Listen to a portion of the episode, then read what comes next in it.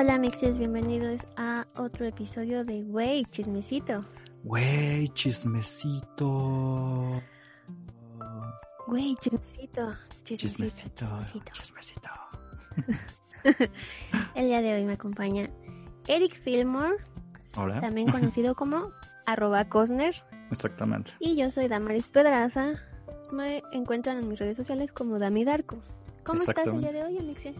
Muy bien, muy emocionado porque pues hoy es un día especial que no me corresponde, sin embargo, aún así me emociona mucho desde mi lado de, de la trincheras, por así decirlo. Ajá. O sea, justamente este programa está saliendo el 8M. Sí, e- es, es correcto. Es correcto. Es un día, es un día muy especial. Es de tus conmemoraciones favoritas, si mal no recuerdo. bueno, si, lo, si nos vamos a la historia desde Cacacuates Podcast, ya incluso, ah, incluso dejábamos estos espacios, este, esto- estos días para incluso hablar del tema. Siempre me incomodó un poco porque ese era un programa pues conducido por dos hombres, entonces era como complicado hablar de esto. Pero exactamente, teníamos invitadas y toda la cosa. En esta ocasión, pues, tú eres parte íntegra del programa, entonces más bien te corresponde a ti hablar directamente de estos días. Está bien, pues, pues nada, el 8 de marzo se conmemora eh, el Día Internacional de la Mujer. Y es, es muy emotivo para mí porque he tenido como un acercamiento al feminismo de unos años para acá. Y, y no sé, o sea, pienso que todo esto de la pandemia y el coronavirus como que nos, nos partió un poco porque yo sentía que ya estaba viendo como un avance eh, en, en todos los movimientos feministas. Sin embargo, creo que la pandemia también nos ha ayudado a abrir como otros foros para mm, pues para poder seguir con el movimiento feminista y seguir, seguir creando conciencia y todas estas cosas. Entonces, va un poco de hecho con mi recomendación de esta semana, Ok. que eh, bueno, tú ya lo sabes porque pues eres, eres el mejor amixe. Claro. Pero yo formo parte de un colectivo de feministas llamado Fem por Fem, que eh, en su mayoría está compuesto por mujeres que estudian todavía o ya se graduaron de la carrera de Derecho. Y todas desde su, desde su trinchera pues, pues están haciendo cosas, ¿no? Para, para apoyar a nuestras hermanas. Es un colectivo que se dedica a dar asesorías eh, terapéuticas, charlas, y por ejemplo, el día de hoy, domingo, que estamos grabando esto, eh, en el marco conmemorativo del Día de la Mujer, vamos a realizar una obra de teatro virtual. Que habla pues, pues igual de todo esto. Es, es una obra que pretende generar conciencia sobre la importancia del feminismo. Y por qué no es nada exagerado y, y esos discursos de ni feminismo, ni machismo, igualitarismo y todas esas cosas Ok, que, claro. que estamos tan cansadas de escuchar. Y pues nada, mi recomendación es que sigan en redes sociales todas mis, mis hermanas y también, o sea, también ustedes como hombres, pues creo que hay como, como charlas y foros que, que valdría la pena que, que consumieran. Entonces están como en Instagram, como arroba fem, fem de femenino, x punto fem. Todo junto, ¿correcto? Ajá, sí, todo junto. Y bueno, están en Facebook también y están en Twitter. Sin embargo, la plataforma con más eh, followers, tienen 17 tenemos 17.500 followers al momento, Ok. este, es en Instagram. Entonces, eh, síganlas, consuman como, como las, las propuestas que tienen. Luego dan como mini talleres y cosas así. Entonces, están, están muy, muy activas en esa red social. Y, y nada, esa es mi recomendación de la semana. Suponiendo que escuchen este programa, digamos, eh, muy temprano, en cuanto salga, si alguien está interesado directamente en, por ejemplo, la obra de teatro que mencionas, eh, ¿alcanzan boleto, ya no? ¿O cómo, cómo está la dinámica que están llevando? La obra de teatro es gratuita, o sea, es, es vía streaming nada más, no, no se les no se les va a cobrar nada. O sea, es, es, algo que no sé si vaya a permanecer grabada. Por lo general los en vivos de Facebook se pueden guardar, ¿verdad? Eh, si el usuario lo decide, sí. Ok, entonces la verdad es que no tengo esa información. Pero si sí, lo publicamos en W Chismecito. Perfecto. Y ya, y ya lo confirmo.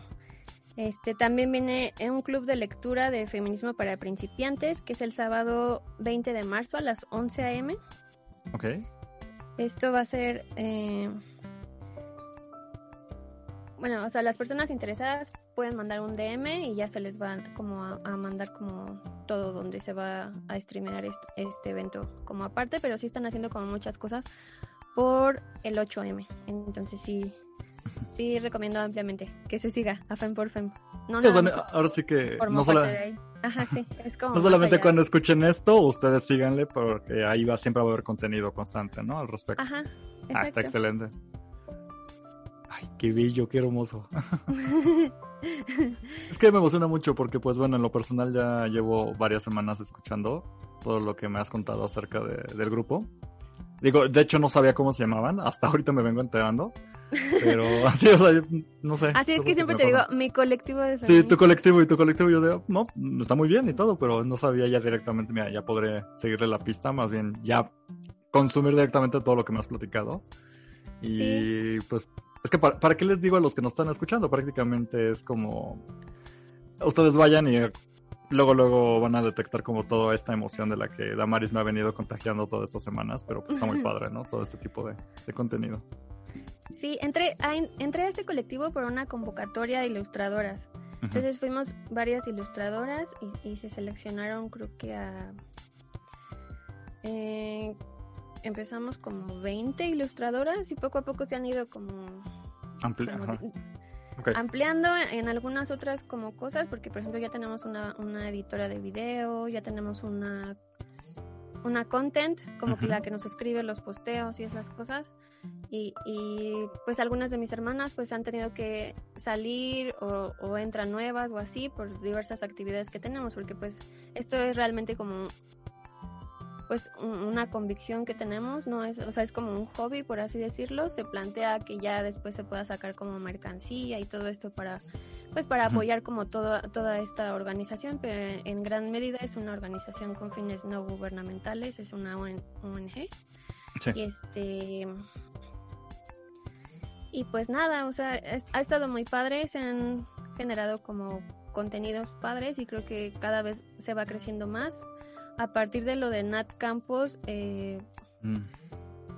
se, hizo como mucho más este popular el Instagram, por así decirlo, porque mostramos como mucho apoyo a, esta influencer y ella nos dio como mucha, eh, digámoslo de alguna manera, publicidad orgánica.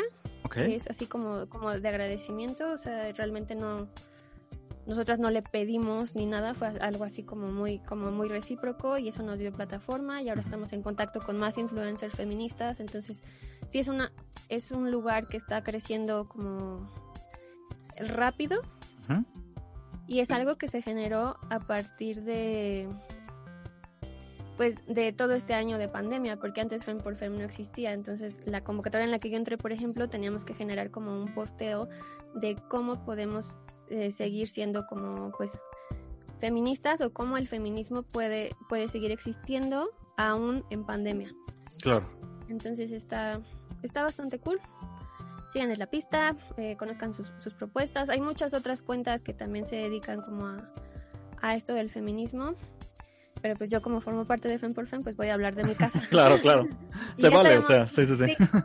sí, estaremos como hablando como de más cuentas y eso que yo encontré así como interesantes. y, y nada, Mixe, eso era de lo que te quería contar el día de hoy. me encanta porque lo que me estás contando prácticamente es que ha sido un colectivo que ha crecido por simple eh, sororidad, o sea, no ha sido una cuestión de, ok, vamos a mover aquí dinero para que esto crezca o vamos a meter publicidad pagada, sí, simplemente ha sido pura sororidad entre con influencers y entre ustedes mismas aportando, ¿no? Lo que puede cada uno apoyar, como dices que empezó como un grupo de diseñadoras, bueno, no diseñadores, de ilustradoras, ¿verdad? Y pues mira cómo ya ha ido creciendo. Exactamente. Entonces hay de todo, o sea, te digo que tenemos psicólogas, este, abogadas, ilustradoras, bla, bla, bla. sí, ya, ya se expandió así. hay, hay, para todos, ajá, sí. Perfecto. y pues bueno, yo tengo de recomendación, miren, de entrada yo tengo de recomendación como hombre que soy en este 8M, que por favor no feliciten el 8M, o sea, si me están escuchando hombres, no cometan ese error de felicitar durante el Día de la Mujer. Porque no es un día de celebración, es un día de conmemoración, ¿sale? Es como si fueras a un velorio a dar las felicitaciones, no inventes, o sea, no hagas eso. Sé que suena muy baboso para mucha gente, pero nunca está de más recalcarlo. Y le estoy hablando a mis compañeros hombres, que tal vez no están muy adentrados en esta onda, y está muy bien. Adelante. ahora sí que si no quieren cooperar, por lo menos no estorben, eso es el punto. Y un punto muy importante es no felicitar. ok, pero ya entrando bien a la recomendación de de veras para algo que puedan consumir todos. Este, yo tengo una recomendación de película que precisamente me... Todavía no lo hago como tradición porque nada más lo hice el año pasado y tal vez siento que se lo voy a volver a hacer este año. Pero hay una película que yo vi en 2018 por pura casualidad. Un día que mm, mi madre es mucho de agarrar la cuenta de Netflix y poner lo que haya para que haya un ruido de fondo, ¿no? Sí. Y entre eso me acuerdo que hace dos años puso esta película y yo la vi de reojo porque estaba en su casa y, y nada más como que escuchando qué pasaba porque me interesó porque era una película francesa, entonces tenía estos diálogos que me encantan con este tono, bueno, este acento que me fascina. Ajá. Y me quedé un poco picado y de repente me clavé con la historia y aunque la agarré como a la mitad, terminé de verla completa me regresé al principio, la volví a ver y, ah, en lo personal me encantó y, me llegó bastante. Pero ¿qué tiene que ver con que con estas fechas con la película? Ok, la película se llama Yo no soy un hombre fácil. y sé que eh, luego el nombre puede como desvirtuarse, irse por otro lado, pero precisamente ese es el punto. Es originalmente eh, esta película es eh, una producción francesa de Netflix, o sea, es una ah, película original de Netflix que pueden encontrar en la plataforma todavía actualmente. Eh, digo, el título obviamente está en francés, el clásico. El, bueno, lo voy a intentar, pues.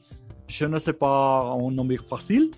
Y seguramente lo mutilé horrible en alguna parte, pero bueno, el punto es que no importa si la ven en inglés, en francés, en italiano, el título se sigue conservando, no, no han aplicado esto de cambiarle el nombre. Eh, ¿De qué va la película? Prácticamente cuenta la historia de este personaje principal que se llama Damien, o Damien, no sé cómo se pronuncia en francés, pero eh, pues es un farol, es un chauvinista, o sea, prácticamente te plantea que es un güey básico, o sea, es un hombre. En la cuestión de que le encanta estar cotorrando con sus amigos y se la pasa queriendo ligar, o sea, intenta como siempre coquetearla a todas las mujeres que ve, todos le parecen atractivas, ya tiene sus frases, ¿no? Como sus sus clásicos clickbait que siempre aplica con cada mujer para intentar conquistarla porque él siente que rifan, comillas, comillas, y que él es un galán, y obviamente puedes ver como el desagrado. O sea, ves este como Johnny Bravo, pero en carne y hueso, siendo como es. Y al principio pues tiene mucho esta idea de presentarte al personaje y ves cómo es pues realmente detestable. O sea, él siente que es cotorro y muy divertido, pero es realmente detestable para las mujeres que, que, con el cual él interactúa. Y en un punto él se golpea en la cabeza, esto no es spoiler, lo ven en el tráiler. Se golpea la cabeza y al reaccionar de su golpe, digamos que como que despierta en este mundo donde los roles se han girado por completo. En el sentido de que los hombres son ahora el sexo débil, por ponerlo de una manera. Me encanta porque a mí lo que me gustó de la película es que te están explicando visualmente, o sea, claramente te están dando pautas de cómo sería este mundo del cual las mujeres constantemente están hablando pero de una forma en como uno, bueno, yo como hombre, o sea, posiblemente me ha pasado porque lo recomendé muchísimo, que obviamente llegó a oídos de muchas compañeras, amigas, y cuando ellas la veían decían, me gustó, pero como que, o sea, está muy bien, pero como que obviamente esto es algo que yo ya conozco. Pero más bien a los hombres que se han permitido el hecho de, llegar a la película, eh, tiene otro, otro enfoque, porque realmente siento que va un poquito más dirigido hacia nosotros en el sentido de, a ver, las mujeres te intentan decir esto, y hasta que no lo ves como con esta sátira, eh, hay puntos que no quedan claros. En la película, eh, como un ejemplo, o sea, los hombres somos los delicados, los que dependemos de una mujer para salir adelante. Entonces la aspiración de un hombre en esta película es algún día conocer a la mujer de su vida para que lo mantenga y él se dedique a ser un hombre de casa y pueda tener a sus hijos y él como hombre, como papá, proteger a sus hijos y siempre tener la comida lista a su esposa cuando ella llegue de trabajar. Hay una escena que me gusta mucho donde eh, se ve una pareja de, de recién casados y la esposa Em, está embarazada. Porque, o sea, el mundo no es al revés, no es como que los hombres se embarazan. O sea, aquí las mujeres se siguen embarazando. O sea, biológicamente sigue siendo lo mismo. Pero una, en esta pareja ves a esta mujer embarazada que está viendo el fútbol. Y obviamente el fútbol son eh, fútbol, bueno, es fútbol normal, ¿no? Pero ahí es fútbol de puras mujeres, es un fútbol femenil, pero ahí le llaman fútbol. Y el fútbol masculino es el raro, ¿no? Es como, ah, los hombres también quieren jugar fútbol, ok.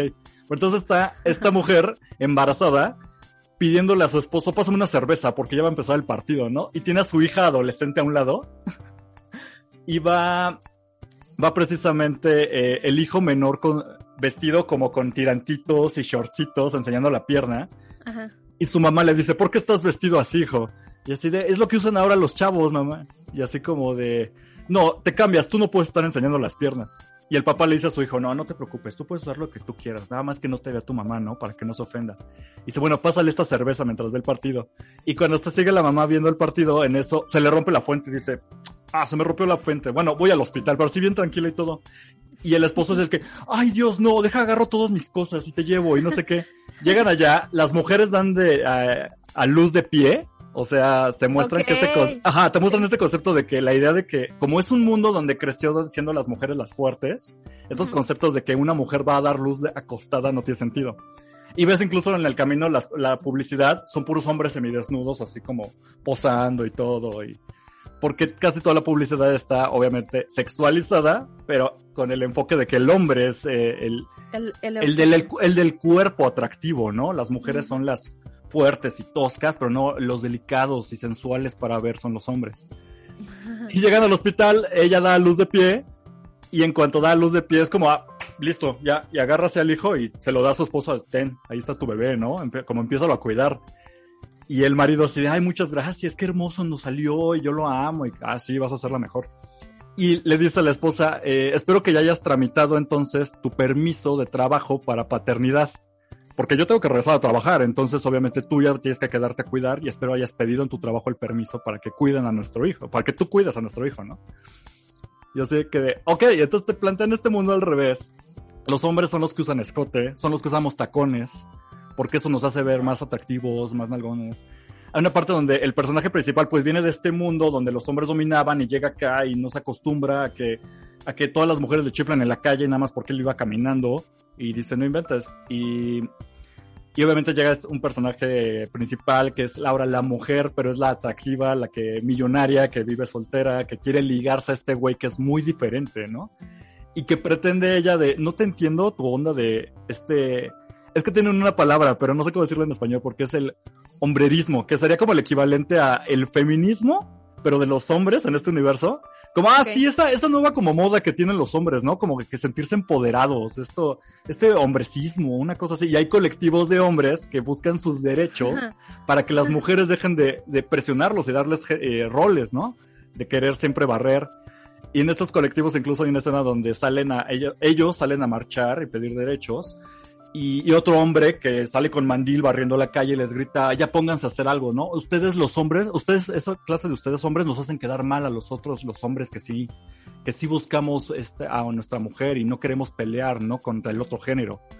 O sea, las mujeres no son el problema, somos nosotros los hombres que como ustedes piensan, están afectando cómo nos vemos, ¿no? Yo, sí soy, yo soy un hombre de, de veras porque yo sí barro, yo sí cocino, yo sí sé atender a mi mujer. Y ustedes que salen a la calle vestido, vestidos así, pues nos, nos quedan mal. Puedo poner miles de ejemplos, pero la película precisamente hace todo esto y lo hace tan bien.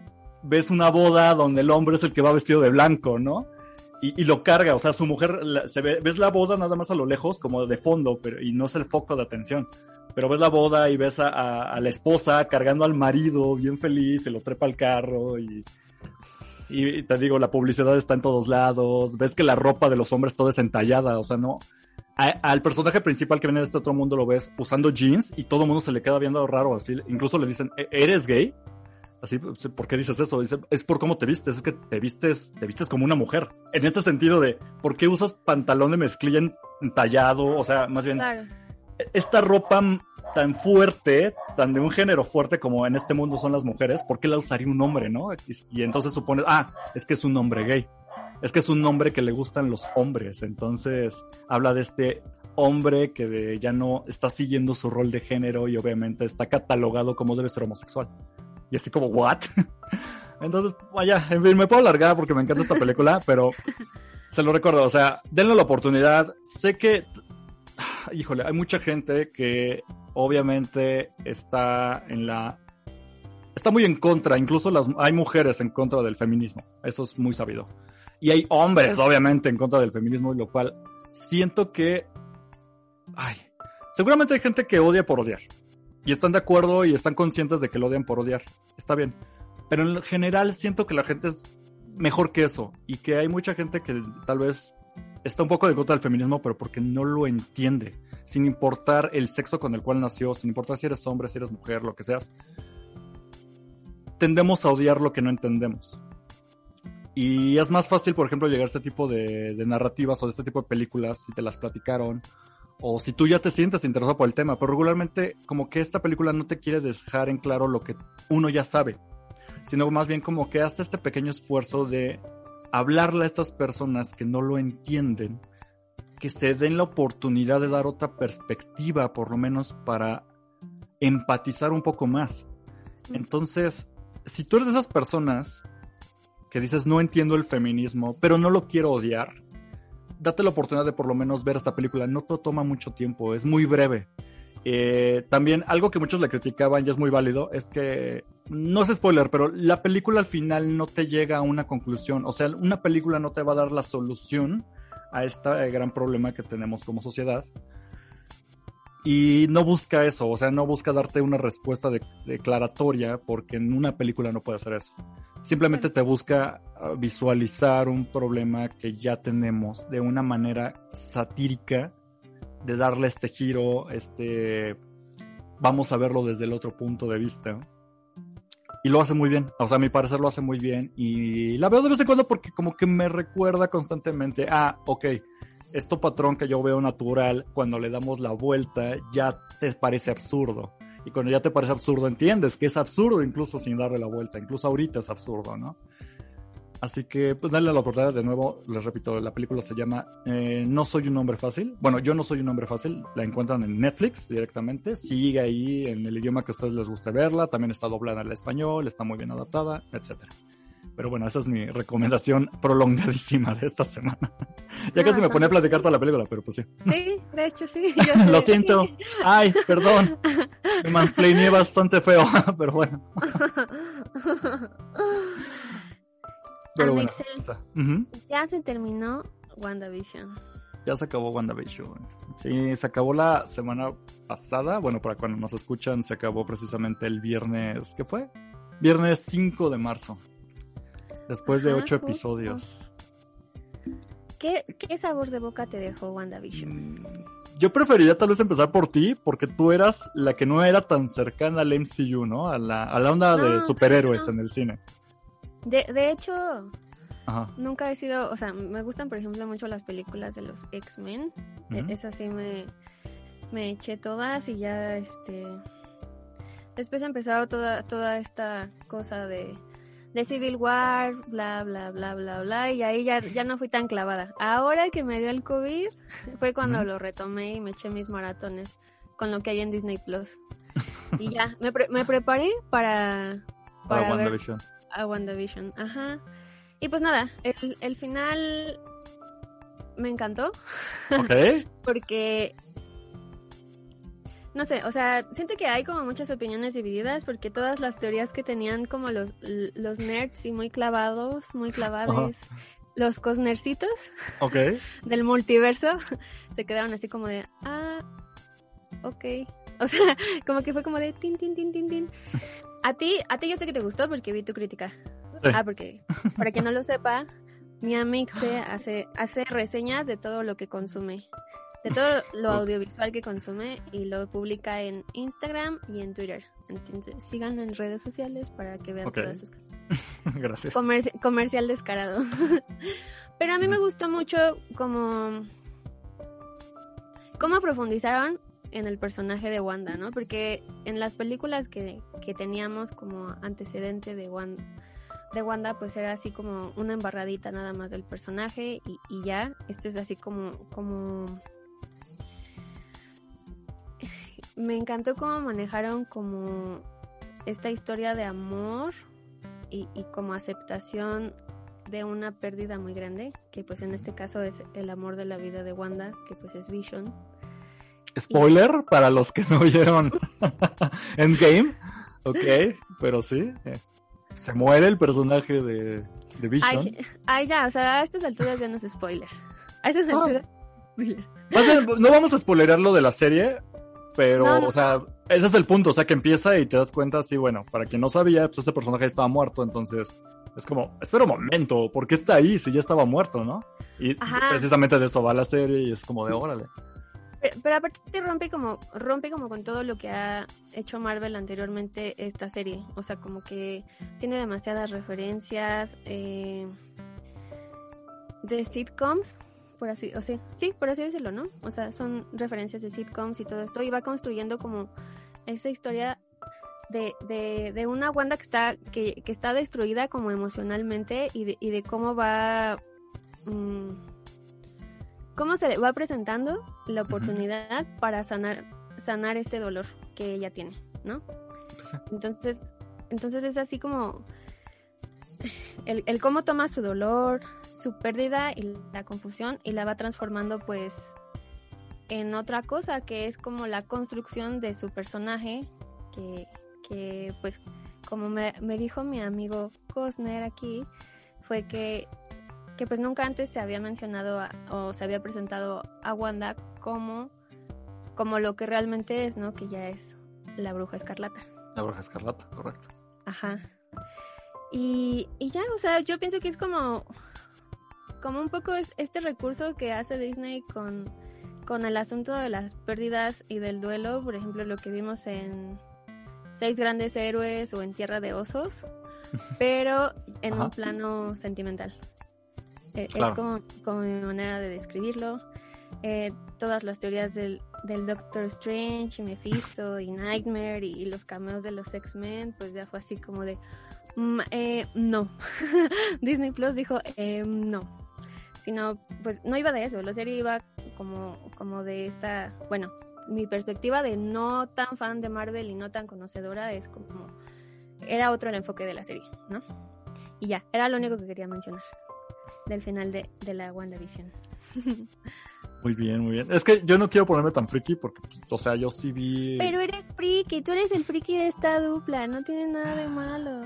Pues, o sea, para poner un poco de contexto, yo sí vi el universo de Marvel crecer desde que empezó. O sea, yo hace 10 años yo ya veía las películas de superhéroes y siempre planteaba esta idea de ojalá algún día realmente sí se juntaran, ¿no? Siempre había este empezó, sacaban una película de un superhéroe como Spider-Man y decías, ojalá algún día Spider-Man conozca a los X-Men, ¿no? Pero pues esto nunca pasaba porque estaban divididas y todo, entonces obviamente la comunión y la conjunción de todo esto fue que después de 10 años fueran al fin esta idea que muchos tuvimos, que la fueran creciendo hasta que llegó Endgame. Y después de Endgame que parecía como ya lo máximo de lo máximo en cuanto a esta idea de los superhéroes unidos, continuar con esta saga pero ya desde un punto distinto, porque ya no eran películas solamente, sino... ¡Ay, la basura! Bueno. ¿Sí la sacaste a Mixi? Eh, no, pero continuamos. ¡Ah! Entonces, el caso es que la idea de vamos ahora a hacer series, a mí me parecía algo que o podía salir muy mal, o podían hacer algo tan increíble como lo que te resultó ser al final WandaVision. Yo me siento muy satisfecho, incluso en mi lado nerdo de cómo formaron esta serie, porque al fin yo siento que Marvel o lo que muchos critican, que es muy obvio, hasta los que no conocen, es de, ah, todas las películas son lo mismo. O sea, todo se trata de Sí. trancazos y superhéroes y Todo. todas. Y tú, por ejemplo, ahorita que te echaste tu maratón, pues te das cuenta que tal vez una cambia en una cosa, tal vez Black Panther es muy de empoderamiento de la raza negra, órale.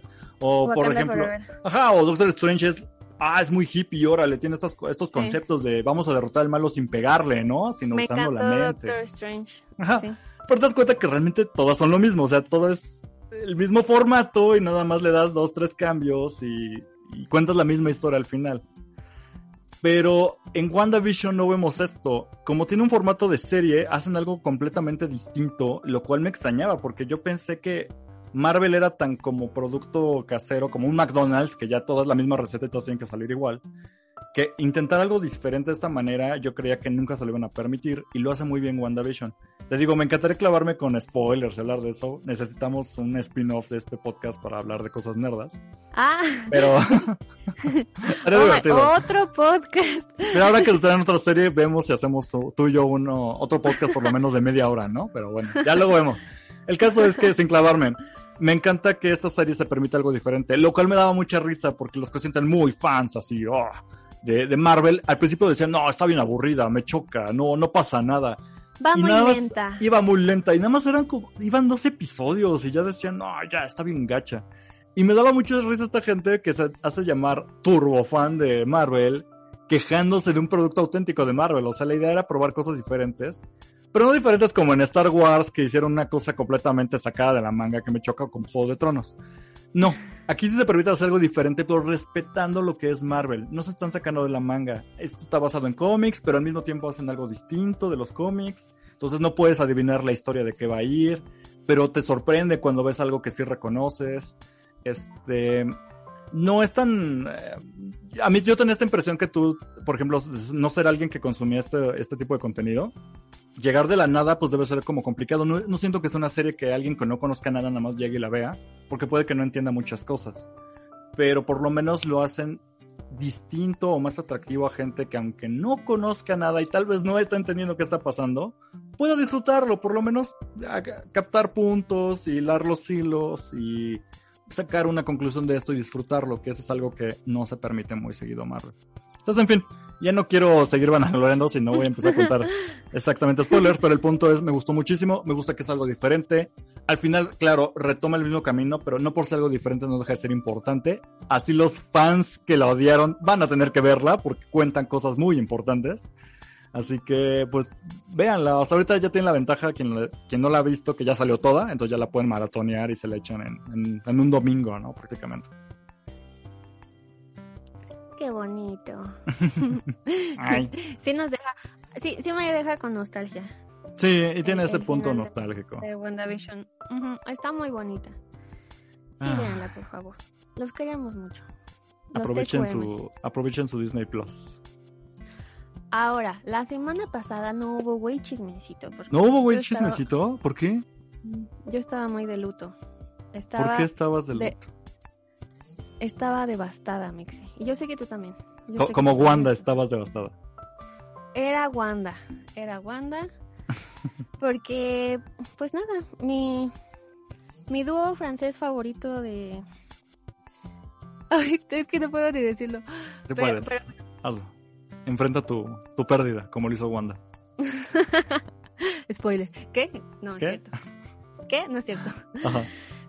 Eh, Pero bueno, eh, se dio a conocer a través de, de la cuenta de YouTube que Daft Punk ha tomado la decisión de separarse.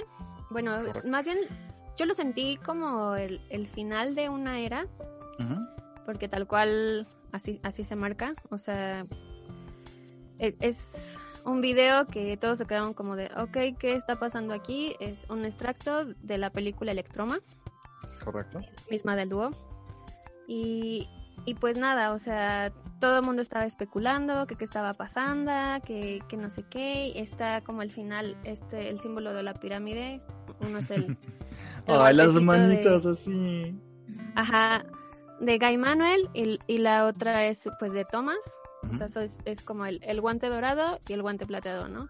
Y marcan como la, pues la temporalidad, como dando a entender como el fin de una era, ¿no? Entonces, este extracto pues va va de que uno de los robots explota, ¿no? Y el otro se queda como contemplando esta explosión, marcando así como la separación de... Y después resultó que su publicista, como de cabecera, o sea, digamos que, no sé, la biógrafa de... Como si Laura de Icaza, que es como la biógrafa de Luis Miguel, hubiera... Ejemplazo, me encanta. Está bien, sí, sí. hubiera confirmado como de, sí, Luis Miguel en efecto, ya, ¿no? Entonces, e, es, es, es, esto, así como esta comparativa, pero su, su publicista como de cabecera dijo, sí, en efecto, Daft Punk se, se separa y ya no va a haber Daft Punk nunca más, ever. Y, y, y no sé, o sea, Daft Punk fue algo que me marcó mucho, principalmente en la secundaria, o sea... Mm, estás, bien, baby. Something About Us, la, la primera canción, este de amor que dediqué a alguien, o sea, no, o sea, tiene demasiados significados así como sentimentales para mí y sí fue así como de, ¿what? ¿Qué? No, ya nunca más los voy a ver en vivo, ¿qué está pasando? ¿Aún recuerdas cuál fue la primera canción que escuchaste de Daft Punk? One More Time. One More Time, ok. Mi introducción, mi introducción con Daft Punk fue One More Time. Mm. O sea, todo el, el disco de Discovery es así como como el disco. ¿Sabes? O sea, para mí. Ahí te va, no sé, posiblemente es algo generacional. Digo, ya sé que tú y yo no estamos tan apartados, pero veo que unos pequeños años se hacen la diferencia, porque yo lo primero que escuché Daft Punk como tal fue Around the World. Y me encantaba, ah, pero era esa banda de, ah, yo no la conozco, pero sí he escuchado esa canción alguna vez, ¿no? Y me encantaba. Y los empecé a reconocer efectivamente ya en One More Time. Fue de, ay, ese video está bien raro y está bien bonito y me encanta. Oh, son los mismos que tocaban esa canción que me encantaba de los eh, astronautas bailando, ¿no? Y así como de, ok. Pero sí, o sea, Ay Dios, es que no sé, o sea, no importa que, siento que no importaba qué edad tuvieras, en algún punto llegabas a Daft Punk de una u otra manera, o sea, era inevitable en la vida de cualquier persona. Así fueras un buchón y te encanta la música de banda, en algún punto escuchaste a... Europa Mexican Lucky. Ajá, o algo así y no, o sea, no podías, simplemente Daft Punk estaba en todos lados y ahorita ya no va a estar en ningún lado. Yo me acuerdo que hace unos años hubo una teoría de que Daft Punk iba a ser como su su, su show como secreto, creo que fue para el 2017, si mal no recuerdo, y se empezó como a generar como mucha especulación de que estaban generando códigos, así como una dinámica eh, como, como muy este... Suena muy para la gente que le encantan las teorías de conspiración y quieren buscar señales secretas en todos lados. Necesito ah, Obviamente yo seguía esa yo seguía esa nota. Oye. ¿Eh? Oye. Ajá, continúa. Oye, viejo. No me ofendas, viejo. Oye, viejo. ¿De qué hablas? pero, pero sí, o sea, yo seguía la nota, pero porque yo estaba esperanzada de que maybe sí, sí tenía como algo de razón, como como, como este, este show, ¿no? Porque eran así, decían que eran como coordenadas del lugar donde se iban a presentar y, y, cosas así como, como bien locas, pero todo era a través de códigos numéricos y letras y así como, como un poco retomando lo que hicieron en, en Tron, que para el soundtrack de Tron, pues e, esta era, era esta combinación pues como, como de códigos de programación por el videojuego y todas estas cosas. Entonces, que no me gustaba ahí. el soundtrack de Tron, pero bueno. ¿Qué? Ay, yo sé.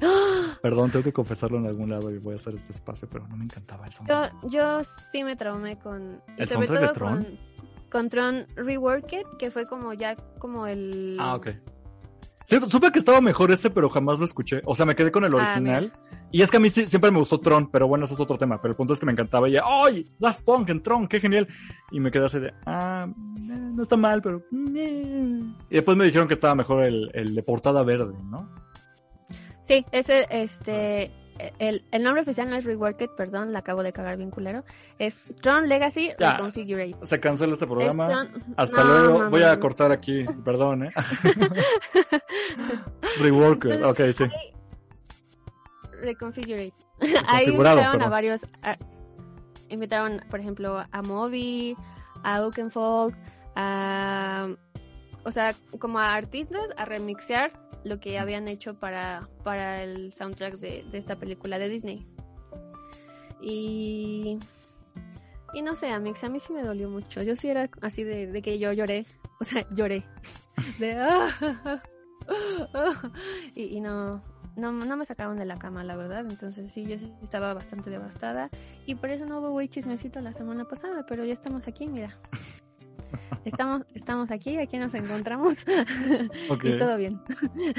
Me encanta porque cuando sacan este video, eh, yo sí llegué a ver, por ejemplo, el cortometraje extraño. Te voy a ser sincero, tampoco me, me encantó porque quien lo haya visto es como un, una película que dirigieron ellos, pero pues tiene cosas que le llaman artísticas, pero ellos mismos confesaron que no, que era una locura, o sea, nada significaba nada, simplemente era un debraye que ellos tenían, querían mostrar cosas raras. era como un mame de cine contemplativo. Ajá, como era como una sátira del cine contemplativo. Justamente. No es, no es la obra de arte que nos dieron con Interstellar 555. Sí, no, no, o sea, no, no, es, no es Tarkovsky tampoco, ¿no? O sea, no es Aronofsky ni nada por el estilo. Pero me, me, me, daba risa que tomaron un fragmento precisamente de esta película para hacer su despedida. Pero mucha gente no sabía que era un fragmento, entonces pensaban que era un video que habían grabado y empezaron las teorías de conspiración de ¿por qué nada más explota uno de ellos? ¿Por qué no? Tal vez significa una separación, pero va a seguir el otro como solitario. Así de, no, esto es un fragmento de algo, pero lo utilizaron nada más para explicar que ya se separaron. Entonces, sí pasa mucho, mucho porque hacía, como tú dices, o sea, se permitía Daft Punk mucho este tipo de cosas de eh, conspiración, de investigar, pero en este caso siento que no había un mensaje de más, simplemente pues se separaron. Eh, me parece que estaba muy bien porque en el, cerraron con una nota alta, o sea, no eran una banda que estuviera en chismes, no era una banda que estuviera siempre haciendo ruido, pero cada vez que hacían algo era muy importante por su valor artístico no era por ruido o paja que le, que le podemos llamar, o sea, era porque realmente valía mucho y la gente sabía lo que valía mucho. Creo que su pico más alto pues fue lo de Random Access Memories. Que te voy a ser sincero, aunque este es su último disco a mí no me encanta, yo me quedaba más con los anteriores, pero más bien que este era el disco de vamos a hacer un tributo a la música que nos gustaba de morros con lo cual, de hecho, empezaron. O sea, toda su música viejita son sampleos de su trabajo de este tipo de música que a ellos les gustaba. Y ahora ya, en lugar de samplear esta música, ellos hacían ese tipo de música. Con invitados, con... O sea, cerraron su último disco con algo que nos gustaba mucho. Así haya sido ya hace bastantes años. Y no era como que sacaran disco cada año. Pero pues yo digo que la culpa de que se hayan separado al fin de cuentas fue porque The Weeknd no los invitó al Super Bowl, eso todo el mundo lo sabe. Pues bueno, y pues así termina, ¿no? El fin de una banda por culpa de alguien. Pues, ahí está, ahí está. The Weeknd no, no es un artista malo porque Daft Punk aceptó colaborar con él en severas ocasiones, ¿ok? Y Daft Punk no aceptaba colaboraciones con cualquier artista pero si lo hubieran invitado al Super Bowl, pues, seguirían siendo fans. amé, pues amé porque tú me mandaste ese meme y así como cinco mixes más, así, Es que era obvio, era obvio, o sea, fue el último que supimos de Da Punk? Que nadie supo nada de Da Punk, pero era el ruido de lo vamos a, los vamos a ver en el Super Bowl, porque obviamente The Weeknd valora a esta banda y los va a invitar. Pero pues como no lo invitaron, entonces fue de, ah, pues la banda dijo, ya no tengo nada más que hacer, ya nos vamos a despedir, adiós. ¿Ves? The Weeknd destruyó Daft Punk. Así, se va a llamar este episodio. Daft Punk, eh, lo que me encantaba de este dúo era que no nada más se involucraban como a nivel musical, sino que e, era un, era un artistas completos de estos que me gustan, estilo The Weeknd, por ejemplo estilo David Bowie, o sea, esto, estas grandes musas que yo tengo, estilo Tyler, the Creator. Ah, que por cierto fue su cumpleaños número 30 el sábado. Felicidades a Tyler. Larga vida Tyler, te amo. Te amo más de lo que puedo poner en palabras. Este, pero pero sí, o sea, Daft Punk estuvo involucrado, pues, por ejemplo, en esta conceptualización de, de, de todos sus, sus, tracks de Discovery, los ilustraron y formaron esta película que se llama Interstellar 5555 que cuenta una historia de unos extraterrestres, el, estilo en anime, o sea, como que todo esto está así como es demasiado.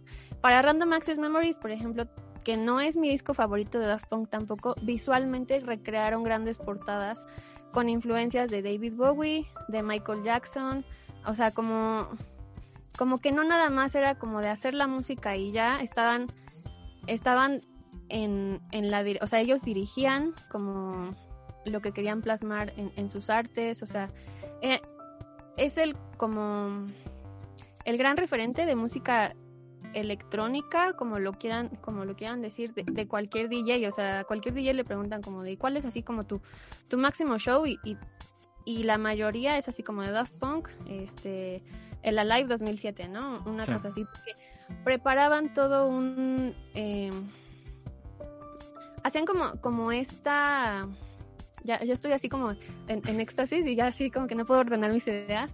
Pero esto que, esto que le llaman como ópera prima, en la que un solo sonido va uniendo como todos los tracks en conjunto, es que lo hacen, por ejemplo, muchas bandas de, de, de, rock y, o sea, no importa el género, se puede, se puede hacer. Y ellos lo hicieron en su Alive 2007, por ejemplo, que, que en un solo como beat fueron uniendo y remixeando como, como sus grandes tracks. Entonces, estaba acompañado de luz, de sonidos, de una conceptualización de la pirámide, de ellos saliendo de la pirámide y, y, ellos mantener como su identidad siempre abajo de estos cascos que tenían como ledcitos súper espectaculares que uno plasmaba como emojis y el otro era textos y, ay, no sé, o sea, son como, sí, sí son como de otro mundo, o sea, pienso que solamente David Bowie y Daft Punk vienen como de otro mundo y vinieron como a dejarnos como grandes, grandes, grandes cosas. Y, y pues nada, pues... Pero ellos no han muerto, simplemente dejaron de ser, un, de ser una banda. Porque ya no se soportaban. ya no se soportaban. No, pero bueno, hasta donde yo sé, pues oficialmente pues ya tenían sus hijos, ya tenían familia y de hecho la idea de los robots era también pues porque ellos podían salir al público, ellos podían ir al Oxxo y no tenían bronca, porque nadie sabía quién era Daft Punk. Comillas, comillas, o sea, de poco a poco se fue revelando. Como siento que eso le va a pasar a Vansky, pero es otro tema.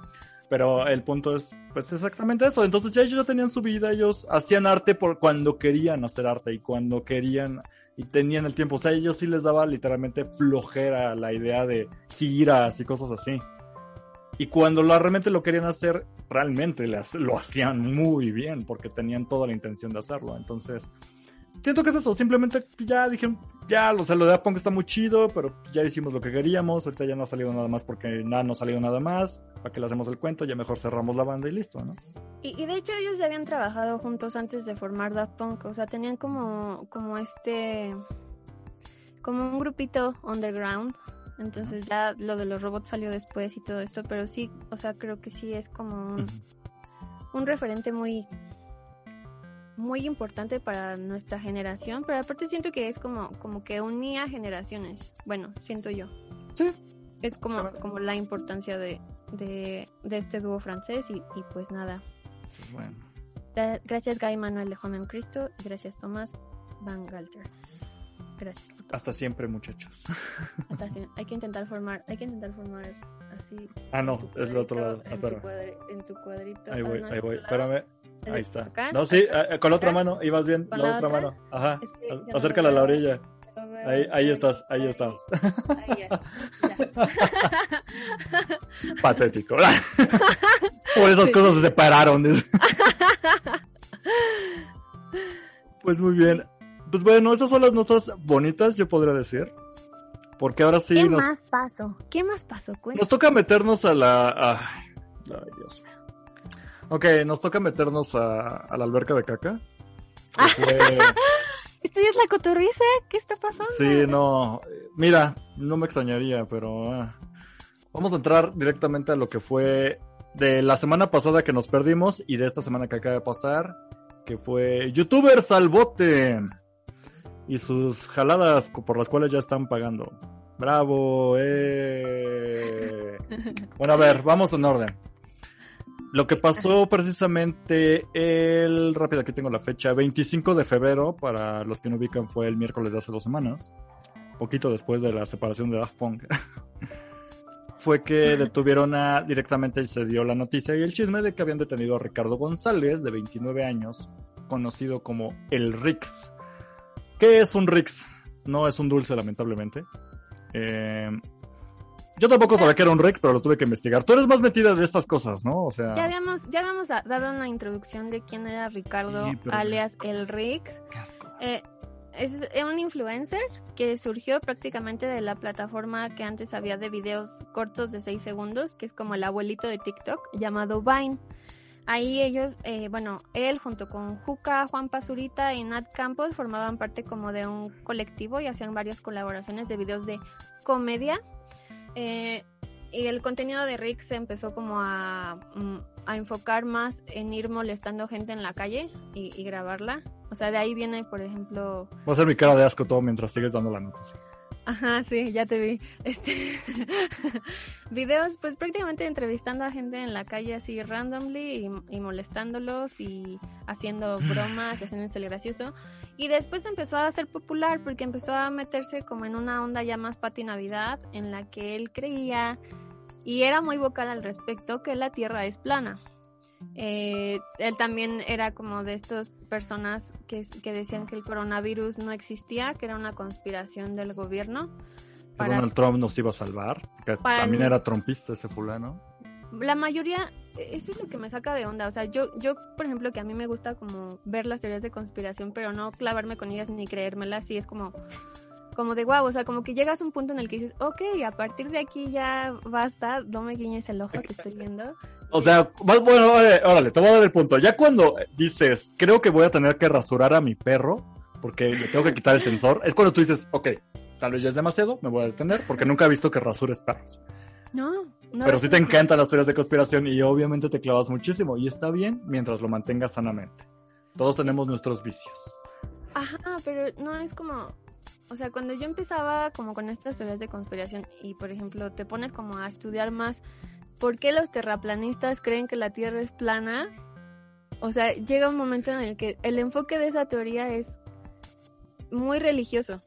O sea, el trasfondo de la, de la de esa teoría es muy religioso, ¿no? Oye, tienes que empezar a creer cosas aún en contra de toda la evidencia que tienes en contra, pero bueno.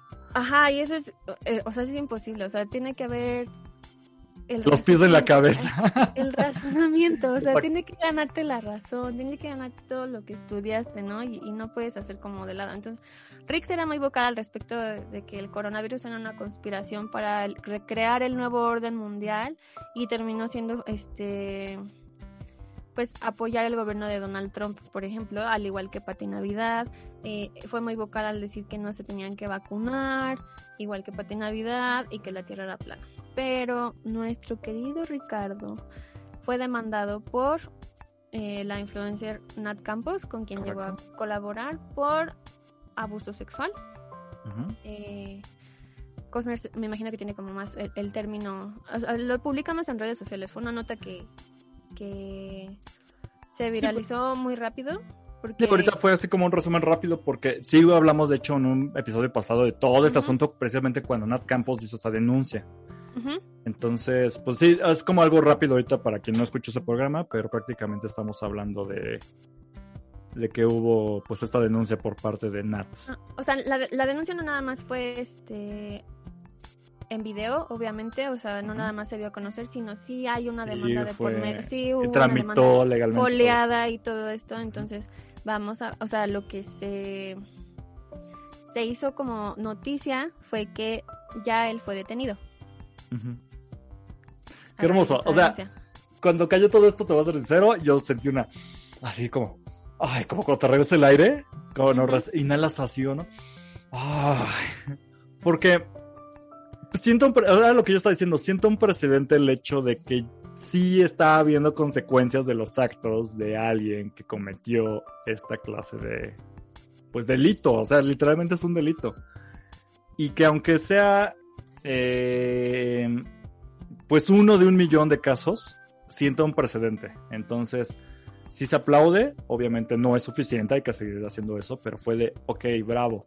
Y me encantó porque se ve varias notas que relataron que cuando fueron a detenerlo, todavía tuvo el cinismo, ya sabes, eso de, que estaba grabando un video, entonces lo, lo agarran cuando está grabando un video y lo que hace es alzar las manos y gritar, soy inocente. y ni siquiera le habían dicho nada. O sea, puede entrar, ¿quién es Rix? Ve que son policías y soy inocente. Ay, no. Me hubiera encantado ver eso. O sea, si alguien tiene por ahí un video de eso, me parece que no es delito difundir esa clase de detenciones, así que por favor rólelo. O sea, me, me fascinaría ver eso, la verdad. Ay, no, qué horror. Dios mío, me, me encanta, estoy así extasiado. fue, fue la cuenta de la Fiscalía de la Ciudad de México quien, en, bueno, vía Twitter fue, dio a conocer que había sido este detenido el sujeto Ricardo N por el delito de violación equiparado agravado. Y que, y que el proceso pues se iba a dar conforme al artículo 13 del Código Nacional de Procedimientos Penales. Entonces, ¿ha, habido algún avance en esta nota, Mixi? ¿Qué más se sabe? Pues se sabe que el muy cínico Tabe dijo que pensó que él creyó que la denuncia de su víctima no trascendería. Por eso se sorprendió y por eso actuó como actuó. Como les dije que levantó las manos, dijo que era inocente. oh my God. Ahora de eso, uh, no ha habido como que gran información, por lo menos pública. Obviamente, este es un proceso legal que lleva mucho tiempo. Hasta donde se sabe, él sigue detenido, me parece, en el reclusorio preventivo eh, Varonil Oriente eh, sería como ya meternos mucho en la onda de cómo funcionan las leyes en México. No tengo toda la información como tal. Lo que sí sé es que tú cuando tienes una, un tipo, bueno, cometes una, un grado de delito como este, eh, permaneces detenido. O sea, no te dan tu libertad hasta que se demuestre lo contrario. O sea, no, no se vayan con esta idea gringa que se populariza en muchas series de televisión de inocente hasta que haya lo contrario. En México eh, no aplica así de, en todos los casos. Y en el caso como lo que hizo Riggs, que pues fue lo de la denuncia de Nat Campos, procede como detenido hasta que se demuestre lo contrario. Entonces, por el momento, me parece, si no tengo otra información, porque sí lo estoy buscando rápido antes de grabar, sigue todavía eh, en el reclusorio preventivo Aronil Oriente, o sea, sigue ahí pasando sus noches.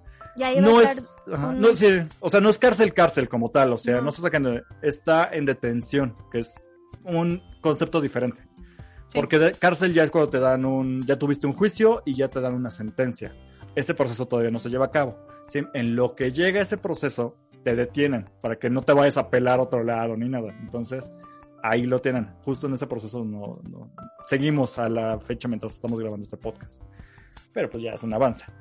Ojalá, híjole, la verdad ojalá proceda, porque sí es un delito. Es que a mí lo que me, lo que me saca de así como de yes, porque gracias a, a, la denuncia de Nat Campos, este se se pudo llevar a cabo toda esta situación y porque obviamente fue una nota que se viralizó en horas, que tuvo mucha presión social. Muchos colectivos feministas exigían este la detención de este sujeto.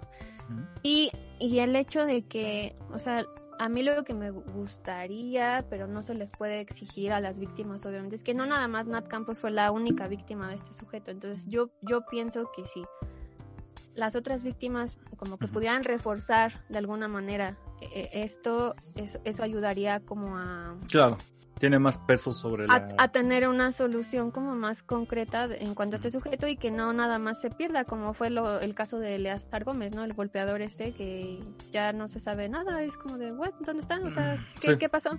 O sea, y lo que pasa mucho con estas figuras públicas, que pues que pues desaparecen y ya es como de, ah, ok, y ya se olvida el caso, ¿no? Entonces... Pues como lo dijo Rix, o sea, él pensó que no iba a proceder, o sea, pasa mucho eso, o sea. Sí, sin embargo, pues obviamente no podemos exigir como eh, esta reacción a las víctimas. Ojalá esto animara más bien a las víctimas, otras víctimas que son muchas de, de Ricardo, este, pues para respaldar como, como esto, no, no sé, o sea, estaría bueno. Pero no fue el único encarcelado. Ok. Todavía no nos vamos encarcelados, pero. No, no, no. Ahora, lo que pasó. Lo que pasó precisamente en esta semana fue que el 3 de marzo em, se presentó una denuncia ante la fiscalía directamente contra la youtuber, está Joss Hoffman. Bueno, se le llama Jocelyn, Hoffman, conocida como Jostop. Entonces, la denuncia se hizo de un grupo de, abogadas feministas de la ITAM, en donde acusan directamente a Joss de posesión y distribución de pornografía infantil. Ahorita continuamos con eso, síganme la línea. Entonces, ella la acusan de posesión y distribución de pornografía infantil y en la misma denuncia se hace también, eh, así que junto con pegado, la denuncia por violación equiparada a, contra cuatro pobres diablos, la verdad.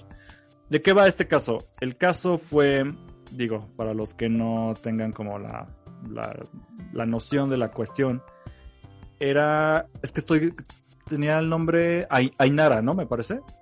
La, la chica afectada. Sí. Bueno, el, en el caso de Ainara es una chica que es que no sé si es algo delicado mencionar, pero hay un video de esta chica donde está sufriendo una violación por parte de estos. Sí. Hubo un video. A ver, ¿crees que tú puedes como tal vez explicarlo mejor? Porque no sé qué palabras son como las correctas para, para mencionarlo. Eh... Tal vez no dar mucho detalle, ¿sí? Bueno, eh, primero quiero dar como una introducción de quién es Jocelyn Hoffman. Adelante. Hoffman es hermana, hermana de Ryan Hoffman, eh, alias de Ryan Show, que son eh, dos youtubers que en lo personal yo no consumo. Porque... Sí, consume, pero bueno. No, sí, millones, ¿no? De hecho. Sí, de hecho sí, son bastante populares. Eh, ahorita el rayito está como muy redimido porque ya rehizo su vida con su esposa Grecia y es un pan de Dios y bla, bla, bla. Pero Jocelyn Hoffman se, se uno de sus contenidos, porque genera como bastante contenido eh, para redes, es que se la pasa criticando como los videos que se hacen virales en internet. Entonces, el año pasado, me parece, uno de los videos que se viralizó precisamente fue el de una menor de edad, eh, siendo, eh, bueno, bastante intoxicada, y a la cual se le introduce una botella eh, por, uno de sus pues por uno de sus orificios, no sé cómo decirlo de manera, o sea, es bastante explícito.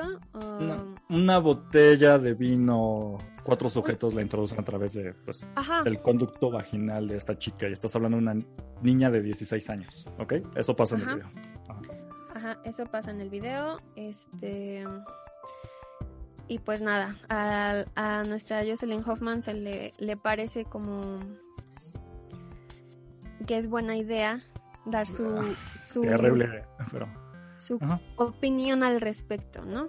Entonces, estas opiniones que dice, pues, incitan a un discurso de odio, es bullying, es, ciberbullying prácticamente.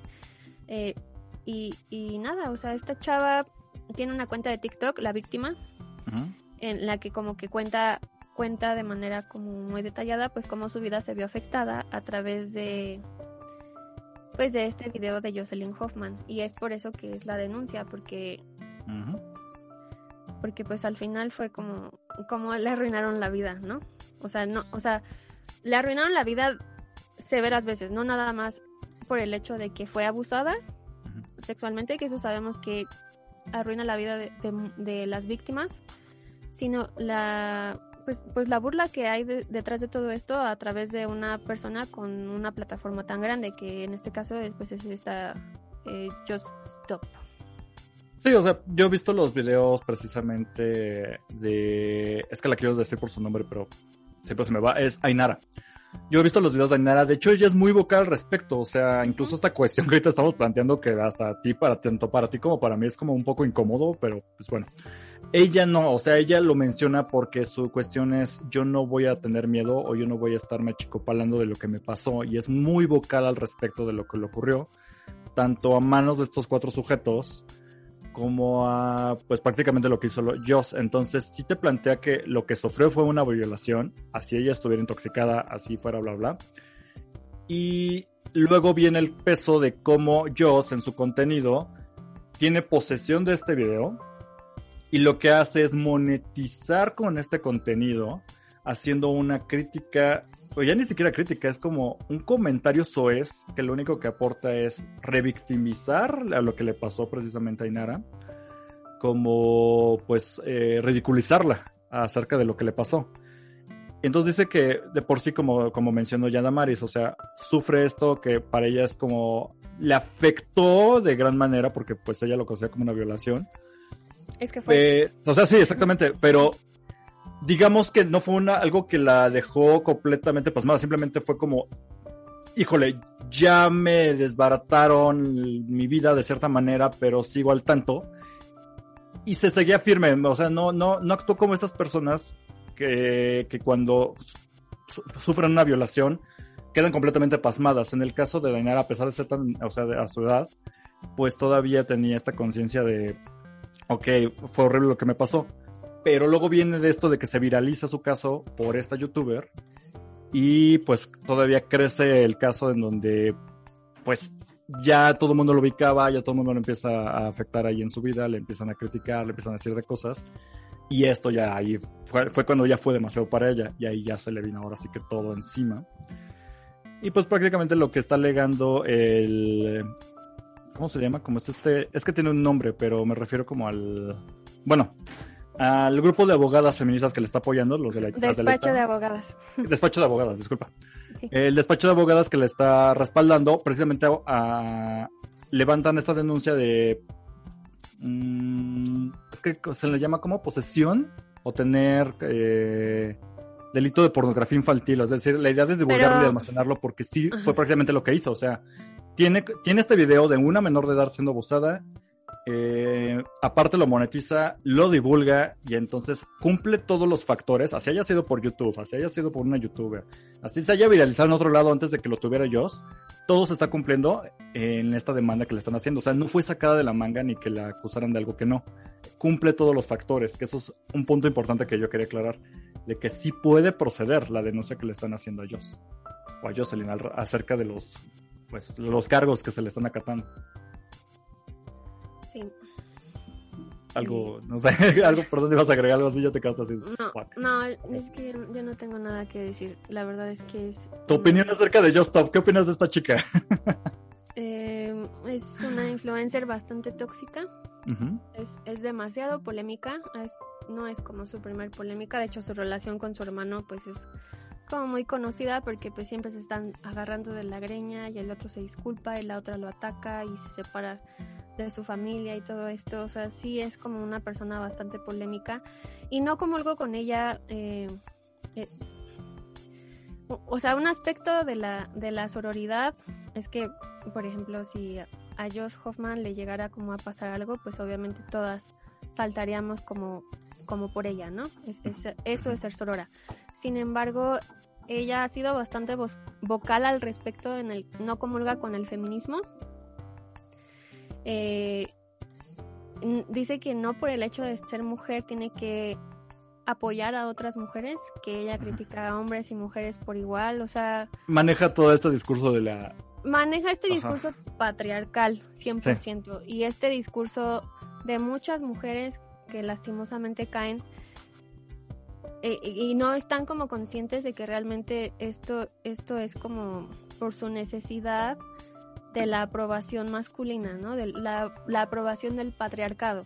E, es, es, muy grave que una persona eh, con tanta plataforma sea tan vocal al respecto en estas cosas porque pues es, es, influencia para niñas pequeñas, para adolescentes, para personas que apenas están como forjando su carácter y, y yo sí la considero un riesgo eh, que esté así como pues en internet, suelta, dando su opinión.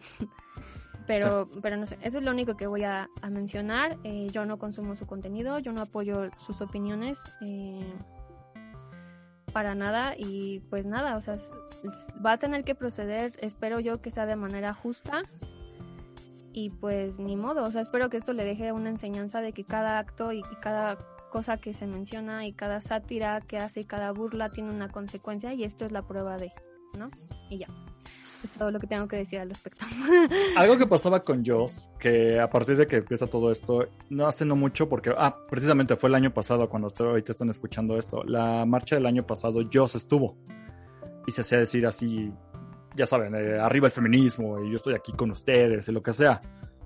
Pero pasa precisamente esta cuestión, como lo comenta Damaris, en donde ella lo que está diciendo de manera vocal, va muy al contrario de esta figura que pretende... Em, es que no sé, te digo, aquí es donde a mí, a mí me conflictúa porque yo no puedo hablar de el feminismo siendo hombre, pero sí puedo ver incluso, o sea, yo que estoy completamente ajeno a esto, veo incluso en este personaje, en esta persona en específico, esta contradicción, ¿no? De, a ver, estuviste en la marcha, pero ¿cómo puede ser que estés diciendo esto de manera pública? ¿Cómo puede ser que uh, ocupas y criticas de esta forma un acto de violación a una menor de edad y la culpas de ser una víctima, de que ella se lo buscó? y al mismo tiempo vas a la marcha. O sea, para mí es como, ah, ok. Y bueno, supongo que estas cosas pasan diario, exacto. O sea, dentro, incluso, o sea, dentro del feminismo supongo que hay mucho de esto. Entonces. Dentro del feminismo todavía hay mucho que hacer por, la por deconstruirnos. Sin embargo, creo que eh, no necesita ser feminista para ir a la marcha. Esto es completamente cierto. Porque es una marcha para mujeres por mujeres y esto no pasa nada si no comulgas con el feminismo. Sin embargo, creo que, que es, que el feminismo es, es para todas. Todas.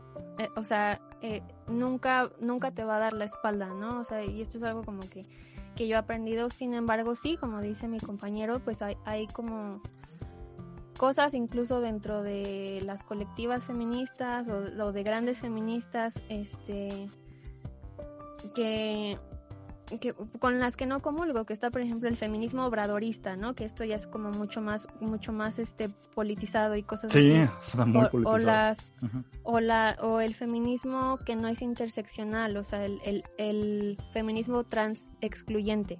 Eh, eh, hablábamos como de esto hace unas semanas, este, Cosner y yo, y, y, y pues sí, o sea, no tienes precisamente que encasillarte con algún tipo de feminismo, pero sí me parece muy grave que haga estos estos señalamientos y estos juicios a una hermana que evidentemente eh, por cómo haya sido su contexto sufrió un abuso.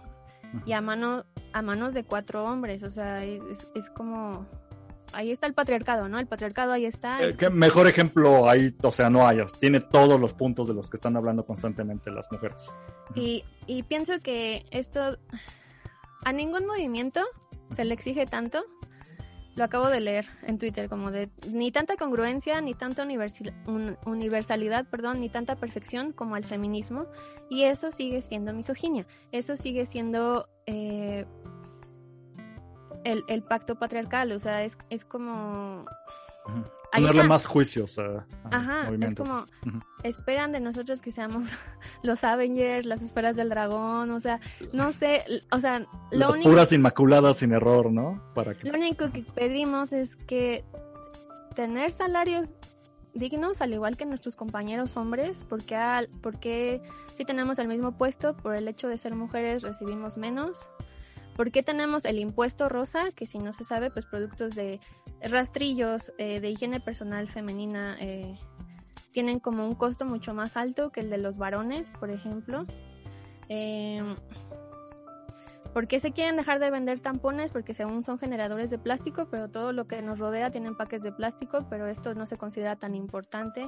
O sea, como todas estas cosas y, y, que nos dejen de matar, que nos dejen de violentar, que nos dejen de acosar, que nos, o sea, no es otra cosa más que queremos que nos traten como seres humanos, ¿no? O sea, y, y, y ya, o sea, es, es, es eso y no entiendo me cuesta mucho trabajo y me duele mucho que, que hermanas se pronuncien en contra de algo que si no fuera por las feministas anteriores a nosotras no estaríamos aquí, no estaría yo con un micrófono hablando, hablando contigo, o sea, no podríamos votar, no podríamos hacer, no podríamos estudiar una carrera, no podríamos hacer como todas estas cosas y, y, y que satanicen tanto, por ejemplo, las pintas por ejemplo, de, de esto, de la, de la marcha, de, de cada marcha que se da pidiendo justicia por, por nuestras hermanas, o sea, y gran prueba de esto es, por ejemplo, lo que se acaba de hacer como la antimonumenta que pusieron ahora en, en Palacio Nacional, que,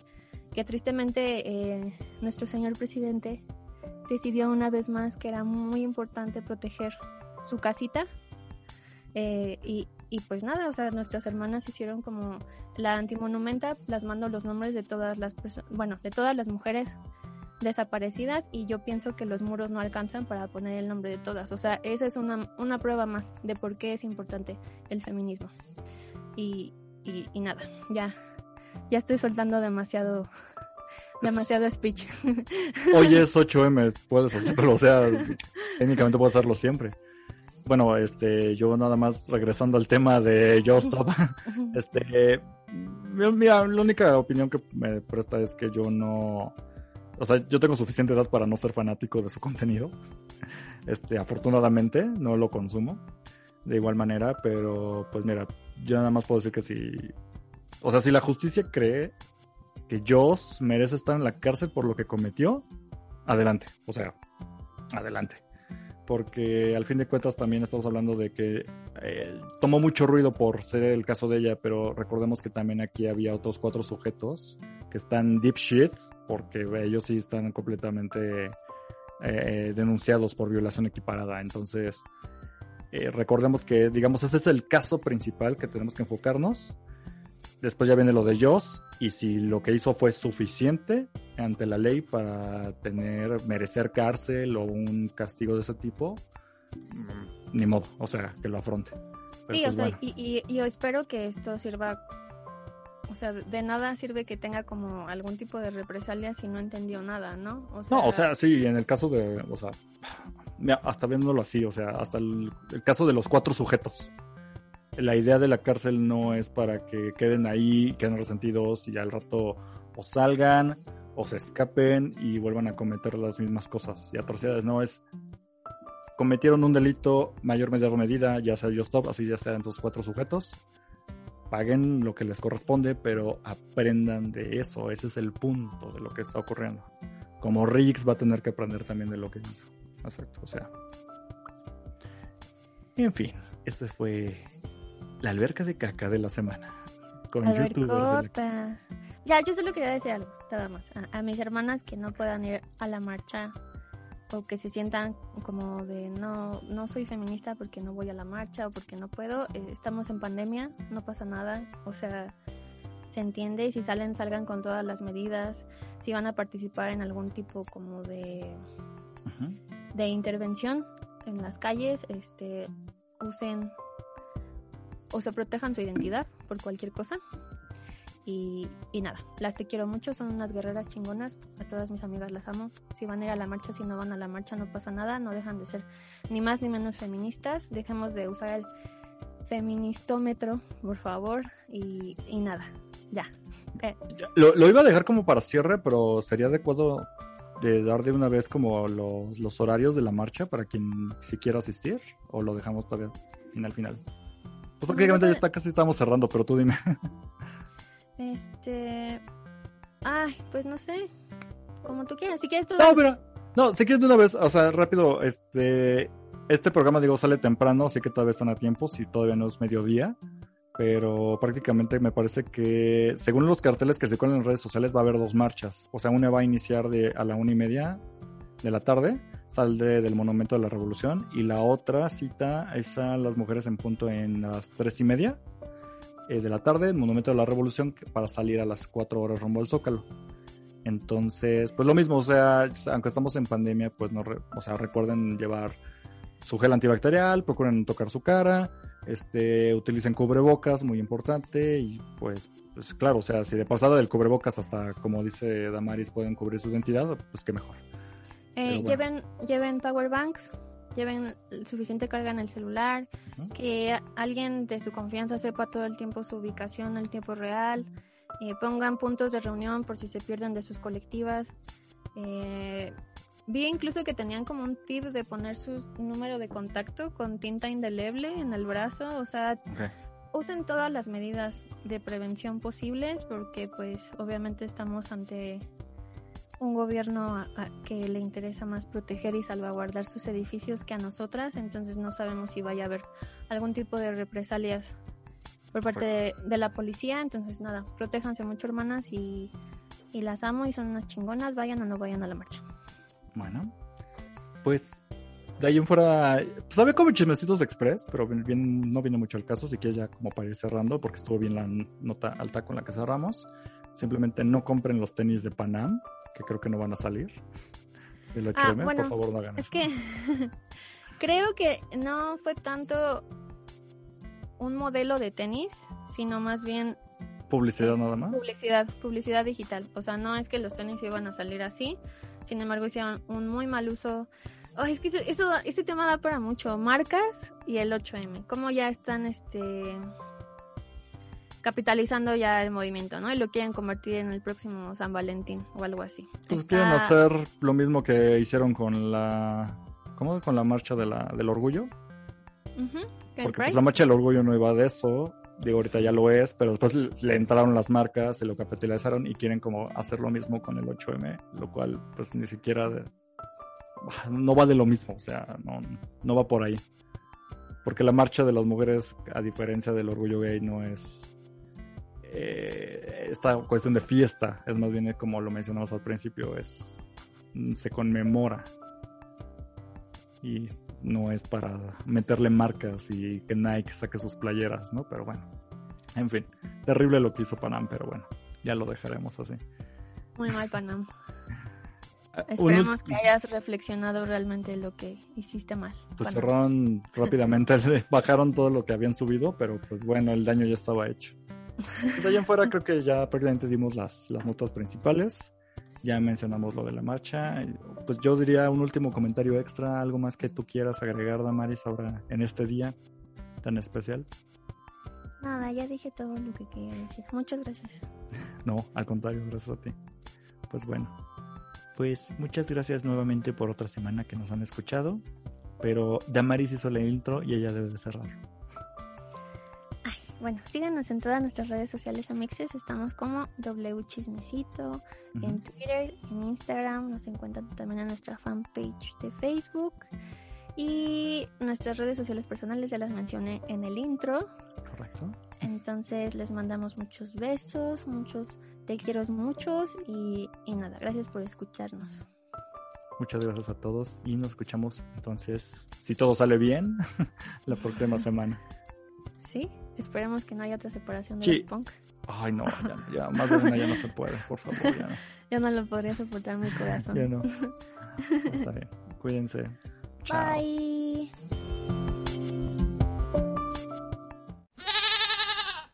Este podcast fue producido por Eric Filmer, arroba costa